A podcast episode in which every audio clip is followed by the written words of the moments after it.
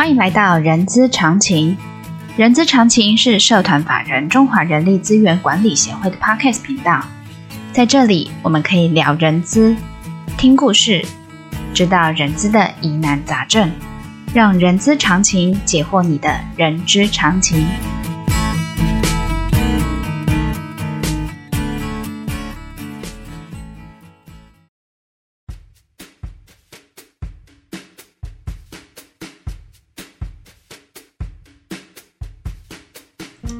嗨，欢迎来到人资常情好书分享，我是 J.K. 若琳。这个节目呢，希望可以透过多元的好书，从中吸收获得作者多年的实务经验哦。然后在分享的当中呢，可以潜移默化，将这些经验解决我们在人资或者在职场上的疑难杂症哦。相信很多呃听众朋友都认识孟老师，但是若琳今天的要介绍的是孟老师的孩子。也就是教学的王道，一流的教学力，无限的影响力哦的这本书。那这本书呢，其实是业界首创呢，道法术器呢，然后来拆解教学系统化的教学三大模组。呃，这本书是呃孟老师手把手哈，可以带着你们步入职业级讲师的课堂哦。所以呢，其实今天我是很兴奋的哦，因为呢，非常荣幸邀请到这本书的爸爸，呃，就是培训界誉为行走的百科全书哦。今天让我们来一起跟孟老师来聊聊，呃，教学王道的这件事情哦。欢迎廖梦燕孟老师。好，各位好，然后也谢谢若琳啊，我叫廖梦燕啊，那业界呢都称呼我叫孟老师啦。那我先解释一下为什么叫孟老师好了，好，因为梦这个字呢有开始启蒙的意思。那学员们呢都说我是引领他们呢站上讲台的启蒙老师，所以呢后来学员就给我这个封号叫做孟老师。好，所以这个孟不是因为我的呃名字中间有梦的意思而已，而是他的梦呢它是有一个意涵的，就是启蒙开始的意思。所以我是很多不管是内部讲师还是职业讲师的启蒙老师，所以我的江湖称号后来呢，这十几年来大家就称我叫孟老师。好，所以如果你称我孟老师呢，我就知道有两个原因。第一个呢，你可能呢，第一个看过我的书；第二个呢，上过我的课，大概是这个概念。OK，所以他其实孟老师他也是一个辨别的系统的。是的，是的。那个孟老师这样叫叫叫叫，会不会忘了您的本性？真的啊，真的常常，对，对不对？是。好的，那老师我先恭喜您哦。您的这本书哦，就是教学的王道，一流教学力，无限的影响力的这本书呢，正上博客来排行榜前三名呢，好厉害哦！谢谢大家，我要自带掌声，来来，等我一下，等我一下。感谢感谢感谢大家的支持，好厉害，好厉害哦！对，老师，其实哈，呃，我每次做好书分享的时候，其实我都很想要了解，呃，作者他。对于出这本书的初心是什么？为什么要写这本书呢？这真的是一个太好的问题，尤其对我们这一行来讲，哈，对，大家都说孟老师你的课那么满。为什么还要花时间去写书啊？写书大概是以商业利益来讲，哈，是那个获利最低的吧？对，没错，完全正确。对，好，但是呢，我们为什么要写书呢？我刚好这几年呢在修佛法，那我非常当然非常敬重的呃一行禅师，嗯，那我看了他的某一本书呢，写的这一段话，我真的哇，完全把我打通了我内心的真正的意义跟价值哈。是我把一行禅师他怎么说书这件事情，为什么要写书这件事情？哈，好，我跟大家分享哈。一行禅师说哈，嗯，其实每个人都有许多的化身，就如同观世音菩萨用不同的化身和形象出现，嗯，尽可能的来帮助众人，嗯。所以一行禅师说啊，每一本书就像他的化身一样，他可以用一本书呢进到修道院，他可以用一本书呢进入监狱。无论是用书、文章或影片的形式，各种形式的化身，嗯，这些观念跟文字呢，都可以传递到很多地方，影响到更多的人。嗯嗯嗯。那这这一段话，我觉得完全打动我哈。我觉得这其实就是我的起心动念。嗯，能能上过我课的人，其实平良心讲，说我上这么多课哈，我大概累积以讲师培训这这门课，我上过六百多梯次。嗯嗯。目前台湾哈前五十大上市集团公司，百分之九十都上过我这个课。是。然后大家对我的评鉴几乎都是四点九几跟满分。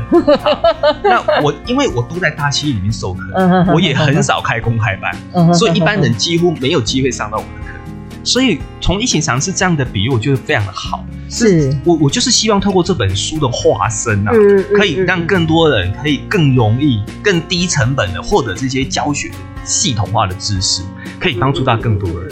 所以老师，您呃，从一行禅师的各种化身，透过各种化身，透过这本书，就不管就像像您刚才说的，我觉得很棒，搞不好这本书到监狱也会去影响我们的监狱的朋友们。嗯他搞不好在监狱里头出来之后就变成讲师了，也说不定。他可能想把他的知识跟经验跟体悟变成一个有系统的知识去分享。对对，不一定是不一定说去教学，他是分享，他也是需要这样的系统。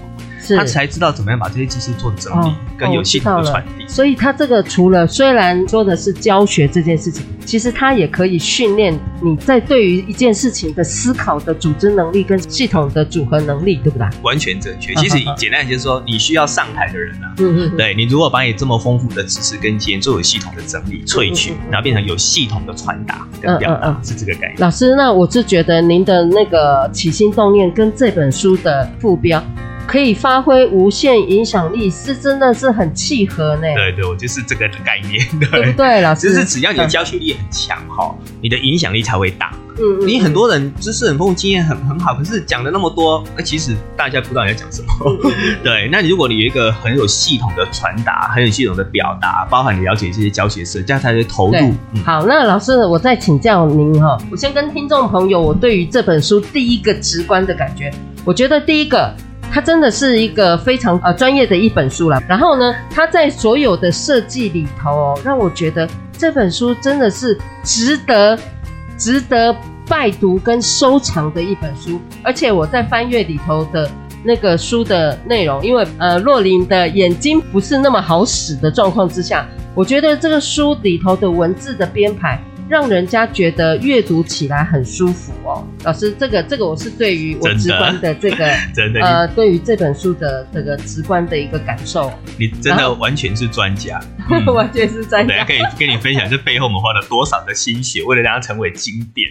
好，来，老师来，既既然这样有心血的话，我们怎么让这本书变成经典呢？好，其实刚刚那个若影提到的，就是我们整个的美编设计，是。我们封面呢改了十三版，哦、对，十三版，大概我想商周应该很少遇到这么龟毛的作者啦。我们不只是从颜色、字型、烫金，好，各位如果去书局摸看看就知道，它整个的质感，好，我们就以经典的角度在打造这本书，所以平常想它的成本也是相对高。我记得，呃，整个我们都挑好纸质、挑好材质之后，挑好磅数，我连磅数都很坚持，然后然后纸的颜色都很坚持，然后还要还要浮水印出来，那个前面烫金还要字还要浮出来，然后对对对对，那个主编就很尴尬跟我说：“啊，孟老师，如果这样，我们可能要调高书的售价哈，这成本印刷成本实在太高了。”我说：“没关系，那就调。”他说：“那这样会不会影响到销量？”我说：“没关系，我们要做的是畅销书，不是畅销书，因为我们要变成经典，对。”畅销书，对对，是这个 概念。呃，对，因为这本书，呃，我相信听众朋友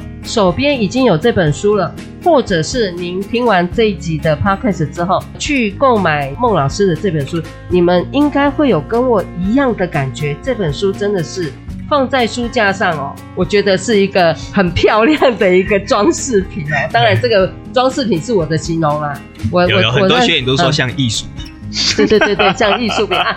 老师，谢谢您哦！我用的装饰品真的太 low 了，艺术品。我们连那个书封都设计的很棒，请书封请不要丢掉。你看那个书封的内侧哦，我们是设计的很漂亮哦，真的真的。那老师，我对于这个里头有个内容，其实我在之前认识的孟老师，其实他是在培训界里头，他算是一个非常具有影响力的一个领导者哈。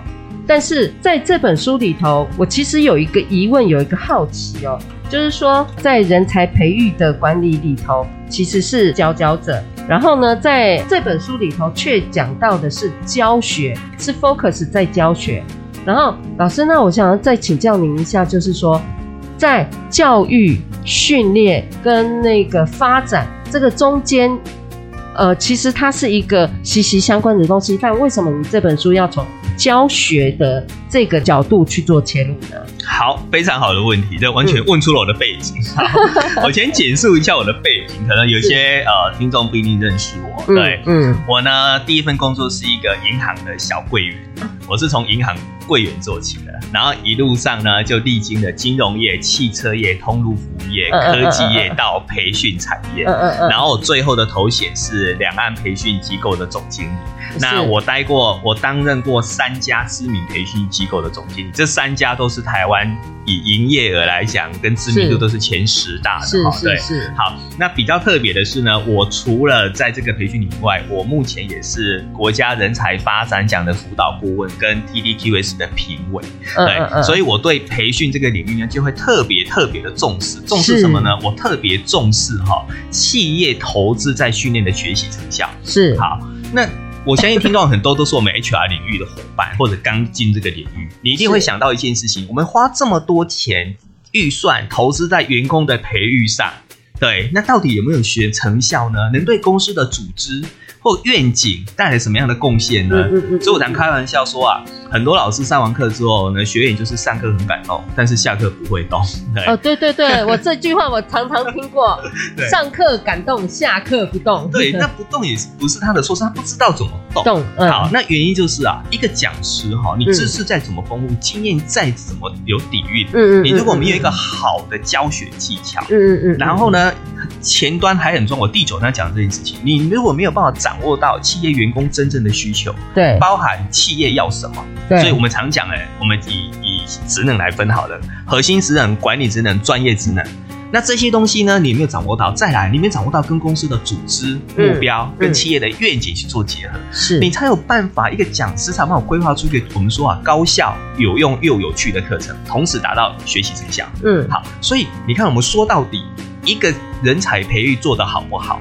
最后落地的时候，就是回到培训课程规划的好不好？培训课程规划的好不好，就是老师懂不懂这些教学设计。嗯、所以我在第九章特别提出，以我的背以我的背景去，嗯、我我做了我当广告公司大概规划过数百家公司的培训计划吧。嗯，那我做 TTQS 评委跟国家发展的顾问，我也辅导过上百家。嗯哼，所以我想讲是从人才发展的角度来看，你怎么去规划出一个真正好的课程，而且又可以跟组织的绩效。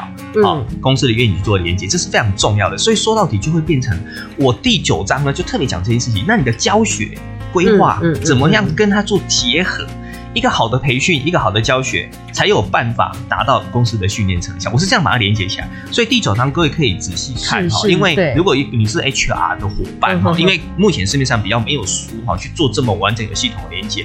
我里面谈到的就是各位比较熟知的 TDQS 系统里面的 PDDRO，对，以及各位可能都只知道 ADDIE，但是不了解什么叫 PDDRO，我把它做一个很详细的连接哈。好，我简单的讲两句话，什么叫做 PDDRO？嗯，就是 PDDRO 的机制呢是。让讲师可以协助企业循序推、循序渐进推动训练品质的持续改善。嗯、简单的说，企业呢把训练从成本支出的概念，嗯，扭转为人才投资的概念。是，各位听清楚哦，PDDL 是让企业可以把训练从成本的支出扭转为人才投资。哦，哦，是这个概念。好。这才是我们做 HR 哈最重要的的理念。所以你如果把人才变成公司重要的资产，嗯，那大家都只知道 ADDIE，其实 ADDIE 哈是架构在严格讲，是架构在 PDDL 底下，是。因为 ADDIE 指的是一个一个设计课程的系统，嗯嗯，它是提供了一个结构化的教学设计过程，是。让讲师可以创建出比较高效率、有价值的教学方案，嗯嗯，所以这两个哈简单来讲，就从宏观到微观，好，PDDL 从宏观，ADDIE 是微观。微观然后从整体规划到细节执行，前后一致，相辅相成。嗯嗯嗯。所以讲师如果能了解 PDDL 跟 ADDIE 这两个培训设计的思维，就有办法达到我们所谓的以终为始的培训目标。培训目标是这个概念。Okay, 那这个在呃市面上比较有人可以拆解的这么的详细，跟连接的这么的一致性，那也是跟我的背景有关，因为我当过委员，我也当过管部的总经理，这样。对。那我本身又是个讲师，我也当过 HR 啦，对，所以 所以这个内外可以把它结合。难怪你可是行走的百科全书。对对对，这这个我可能要解释一下。各位如果看我的次序就会知道，我的哎我的推荐序里面有一个呃清凉营的社长。对对，他帮我写。那庆南英是台湾大概应该是最资深的广播公司了吧？哈，对，是是。好，他刚他认识我之后，他就给我这个 封号。他说他简直是行走的百科全书。那是因为我的背景的关系。然后我刚刚说我在企业从基层的员工做到高阶主管，那我也当过 HR，我又是职业讲师，我我还培养职业讲师，我又是广播的总经理，我又是呃评委，所以就是说我对两岸的培训的趋势、人才培育的趋势我都非常的了解。对，那在教学技巧这些更不用讲了哈，这我都非常了解。所以很多的呃，不管是呃学员啊，还是人资伙伴，还是我们同业广播同业，都会来问我，对，哎，有关培训区的发展，我我都可以拆解的非常详细。所以我就有一个封号叫做“行走的百科全书”。OK，哎，老师，您刚才说呃，从 PDDIO 的宏观到 ADDIE 的微观，透过您刚才的描述之后，我发现中间有一个非常重要的关键人物，叫做讲师。没错，对，然后这个讲师要怎么去？呃，我我不知道老师您呃，既然是行走的百科全书，你应该有看过一个现象，就是讲师的资料是人家写给他的，他只是负责讲而已。啊、哦，对对，然后他负责讲的这个状况之下，他就会跟刚才你说的愿景、使命跟价值观的是毫无相干，或者是跟公司策略毫无相关的这个部分。我们又该做何解呢？好，这个问题太好了。嗯嗯、好，我我常上课讲，讲师不要变成说书匠。也不要变成知识搬运工啊！对对对，对你你不要变成这两个角色。嗯，你因为你如果只是这样，你不知道你为谁而战，为何而战？因为你不了解 PDDIO 跟 ADDIE 的这个系统，你不了解这个课上完之后应达到什么的训练成效。嗯，好，所以我这本书呢，请各位呢一定要从第一页第一章开始看。第一章，我的第一章到第十章是有系统架构的。那我就简介一下这本书。你如果照我这个架构的系统去看，你就可以解这个问题。是，好。我的第一章在讲什么呢？我的第一章呢，就是告诉你，身为刚讲那个角色很重要。对对对，你你你的角色到底是什么？我我帮你一个知识工作者或者一个讲师，好，我把它定位。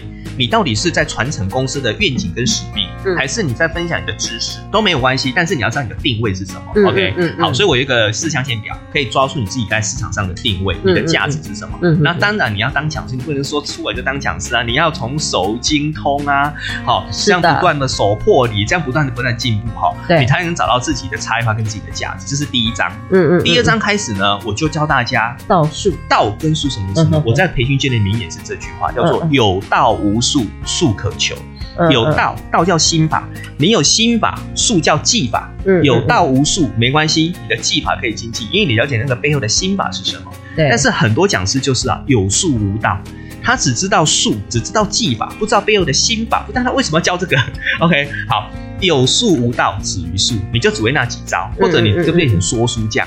好，所以我第二章开始就用所谓的道法术器去拆解整个所谓的系统化教学。是的，那我拆的非常细哦。我的系统化，我这个系统分成开场、主体、结尾三个模组。有，每个模组呢又有很多的元素。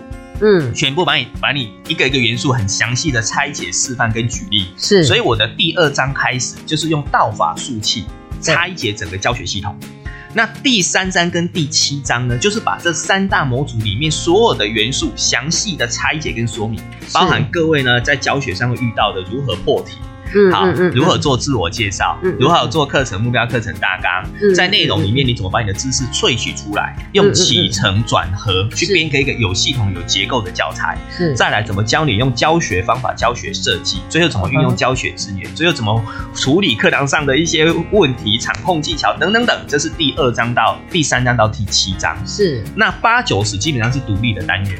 第八章讲的就是魅力台风跟表达技巧。嗯嗯，你要上台的时候，你要怎么去好做好这些事情？第九章我刚刚讲的整个企业的人才培育体制，一个讲师包含内部讲师、职业讲师、HR，你怎么去规划一个好的培训课程？包含公开班也是一样哦，你都要掌握这些学员需求，你规划出来的东西才会所谓的以终为始的培训。对对对。第十章就更厉害了，第十章是如果你有想走入我们这一行，要在精进的对变成职业讲师，好，或者是企业的内部。讲师 HR，你要怎么建立公司的一个很强大的内部讲师团队，把这些知识跟经验传承下来？这也是因为我我是玉龙集团的讲师团的总教练，是对我在集团操作了十年的讲师团队，那怎么把这些知识跟经验传承下来？包括我辅导过很多家企业建制内部讲师团队，嗯嗯，OK，那这些我在里面都做了很详细的拆解跟分享。你可以照我的步骤，或者我提出来的一些问题跟解法，然后呢运作你们讲师团队，就可以非常的具有效率。这是我最后第十章的收尾。所以老师，你看哦，这本书的总共十章，当讲师或者是您当一个教学者，您先定位你为何而战。我觉得这个是很重要的，因为你不知道你身在哪个战场，你根本就不知道你要用什么样子的心法或技法。那个就是到了第二章的这个部分，然后接着呃到第三章到第七章就是技法的这个部分了，就是教大家怎么去运用。即使你是一个非常成熟的一个讲师，或者是刚入行的讲师，其实都可以用这个来去检视，或者是来培养自己，或者更进步、更了解。然后再来就是八九十的这个部分，我我我非常佩服孟老师第九章的这个部分。为什么呢？因为其实我们呃当讲师，其实就是要帮助企业的人才能够呃适得其所的去发挥他的长才。然后这个第九章就是从企业的角度，然后去把人才变成是一个资产的一个概念，我觉得是非常棒。然后最后最后第十章就是也有考虑到讲师他自己个人的生涯的一个发展建议，所以。刚才孟老师也花了一点时间来跟大家分享，是说我这本书该怎么运用。老师，你这样子讲解的话，这本书我看完了。对，哦，我最后再提两点我的精华，好不好？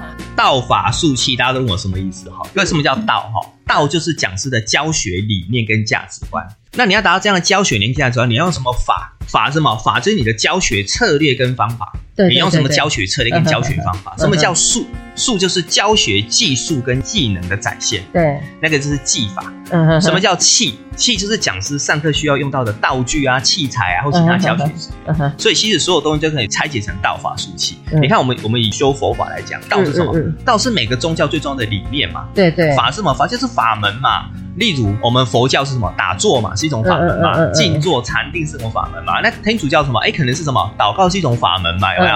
那什么叫术？术就是呢，它的技巧、它的技能。好，例如，哎，打坐有没有它的知识？哎，要啊，禅坐有它的知识啊，这就是术的意思。你有没有做到位？那什么叫气？你看我们佛珠是不是气？那很多的那个法器有没有？哎，佛教很多的法器，藏传佛教很多的法器，那就是气呀。那气这种器是帮助我们教学更有效率，嗯，让你可以做这件事情更专注。好，是这个概念。所以道法术器其实任何都可以拆解出来。是的，对。老师照你这样讲，道法术器其实回到公司，你假设一个 HR 或者是一个呃公司的领领导者。你想要营造公司一个好的企业文化，不就是道法术器吗？啊？对啊，就是这样的运用。对，那最后哎，这本书最后达到宗旨就是我上课常提到的五大有颜值的教学表达力。好，那我就这用这五大颜值，颜值哦，是言言语的言的言哦。好，用我用这五个颜值做我今天呢整本书的结尾。好，什么叫五大有颜值？叫做言之有物，嗯哼，言之有理，好，道理的理。言之有序，顺序的序；嗯嗯嗯，言之有情，感情的情；嗯，言之有趣，嗯，就是呃风趣的趣。OK，好，什么叫言之有物？我们教学啊，分享啊，一定要很有料，叫言之有物，也是含金量要很高，因为学员都是带着学习目的来的，他们当然希望有收获，对不对？好，这是最基础的。如果没有物，哦，没有料，人家就不想听。再来，很多人哦。讲话很有料，问题是没有言之有理。你有没有输出力？你讲的东西有没有理论依据？有没有论证？有没有文献支持啊？或者你自己有一个什么一家之言？哎，让人觉得很有道理，这样才能说服别人，叫言之有理。嗯嗯。好，再来叫言之有序。什么叫言之有序？很多人言之有理，可是呢，没有萃取出一个有架构、有逻辑的顺序，让人家没办法模仿跟学习。所以听完之后。他的还是他的东西，我没有办法去学习。对，所以你要言之有序，有步骤，有方法，让人家有办法去学习，这叫言之有序。对，好，最重要叫言之有情。什么叫言之有情？你在上课分享的时候，教学的时候，你有没有充满热情，有没有真情流露，而不是变成刚刚讲的说书匠，然后知识搬运工。你的课程里面有没有你自己的故事案例，还有你的生活体悟，嗯，这样才有办法触动学员的内心，引发共鸣。嗯，这些要融入自己的课程里面。你自己的生命历练跟故事，这是独一无二的，嗯、这也是讲师哈他的个人魅力，别人没办法取代，是言之有情。最后还要言之有趣。我们常讲师者，传道授业解惑也，现在不是了，现在是传道授业解闷也。解闷。好，为什么？因为现在成人的注意力都很低啊。对。所以呢，我们三个还要有趣。那大家都以为说，哎，有趣好像是讲笑话，其实不是。讲笑话当然会有趣，但是。幽默风趣绝对加分，嗯、但是不是每个讲师都幽默风趣，所以我们要设计什么？设计我们所谓的铺梗，所谓相声的抖包袱一样。嗯嗯，你要事先先设计啊，在什么时候把那个包袱抖出来，就会达到预期的效果，这样才会有趣。但是其实最重要要学会教学设计。嗯嗯，如果你懂得，我有一个章节专门讲八大教学设计。如果这个你学会这些多元教学设计，我们课堂里面呢可以适时的操作什么？例如小组讨论法、角色扮演法、视听教学法、游戏学习法，透过同侪之间的互动，嗯嗯，这个课程就会变得有趣，嗯嗯，好，大家发表分享就变得有趣，好，这样子才是一个我说啊，高效、有趣又有用的一个训练课程。是的，好，就所谓的五大有颜值的表达力。以上，非常谢谢孟老师的五大颜值来做收尾。大家你们会不会觉得很不过瘾啊？我都不过瘾了，我觉得孟老师的这个部分都可以再继续深挖下去，可以跟他聊一整天呢。这个十六年来的呃教学的道根术哦。在这本书里头，哈，不藏私的全公开，所以呢，呃，这本的教学王道，一流教学力，无限影响力，带着你拥有职业级讲师的专业教学技巧。就诚如我刚才说的，今天节目虽然只有二十几分钟，但是呢，我实在是很想要跟孟老师多聊聊啊，真的是不过瘾啊。但是没有关系。我们呢枪马呢，人资协会呢，在十一月七号晚上的七点钟，特别再邀请孟老师来跟我们做一个润的线上分享。这个是不受地域限制呢，我们可以再次让孟老师再次分享这本书的，或者是他在教学上面的的一些值得我们再去深挖的一个地方哦。所以届时大家都可以畅所欲言。来跟我们的孟老师可以做一个非常充分的一个互动哦。若灵光想想就非常期待十一月七号的，也欢迎各位十一七号可以问问。也就是说那天呢，大家可以畅所欲言的来跟孟老师做一个请教或互动或交流。可以可以尽量考我，我是。号称行走的百科全书，所以考考考，所以可以跟大家交流。呃，我我们也不要说考一考啦，就是互相交流啦，这个概念啦。好好的，那今天我们的节目就到这边告一个段落。本集重点懒人包可以点选下方资讯栏的 IG 连接。当然，喜欢今天节目的朋友也请记得给我们五星好评哦。也欢迎大家留下您的评论。我们下次空中见。